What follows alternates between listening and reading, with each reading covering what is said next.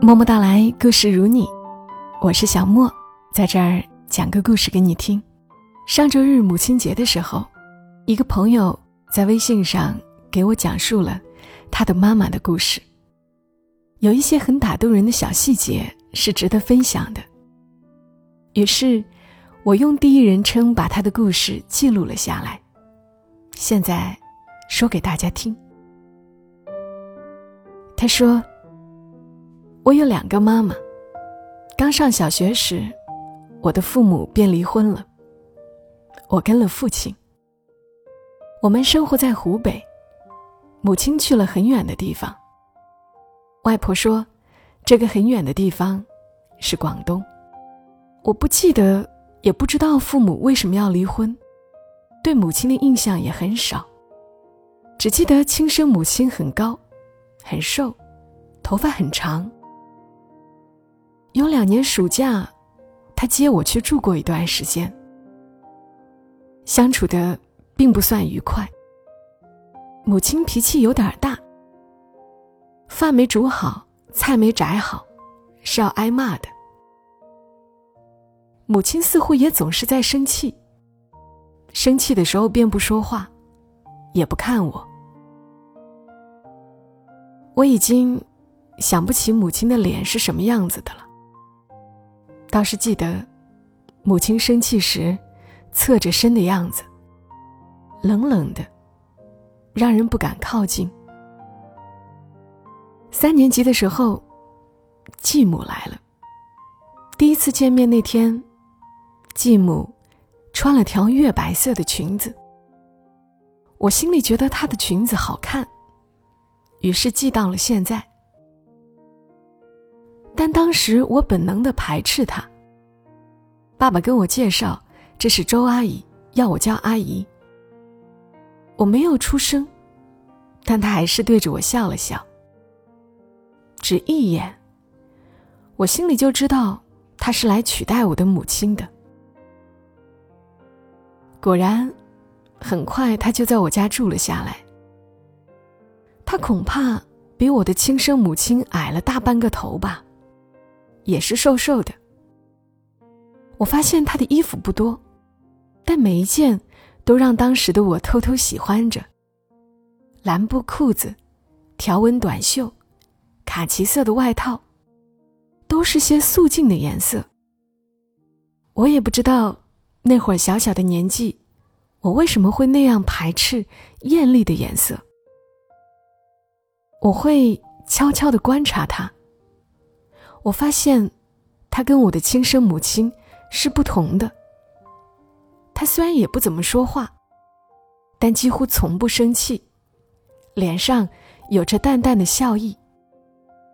自从他来了之后，床单总是平平整整的，书桌也一尘不染，家里变得干干净净的。他做的饭菜不仅很好吃，还很好看。炒出来的青菜绿油油的。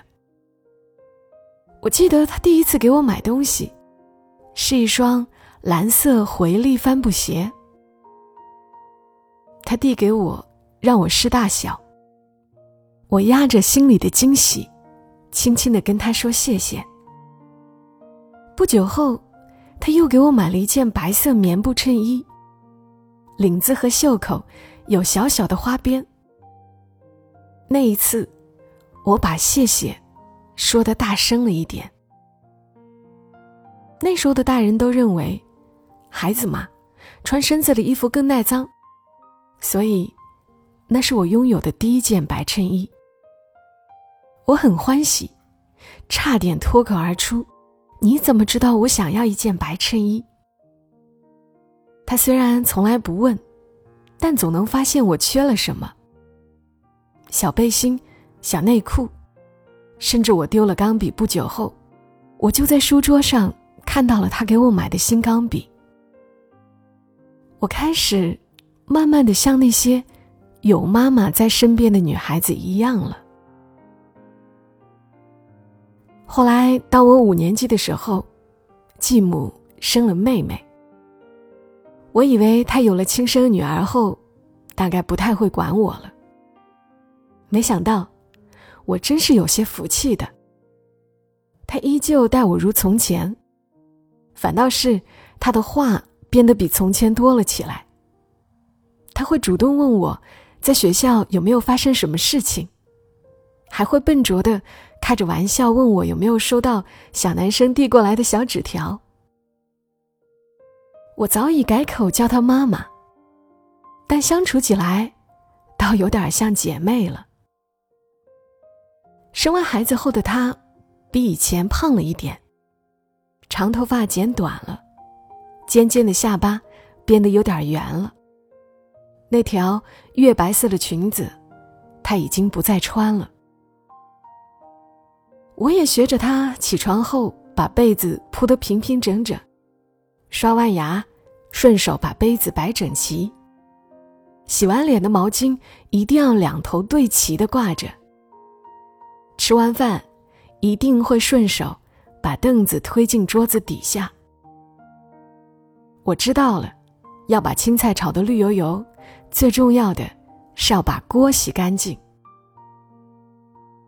妹妹格外黏我，晚上非要跟我睡。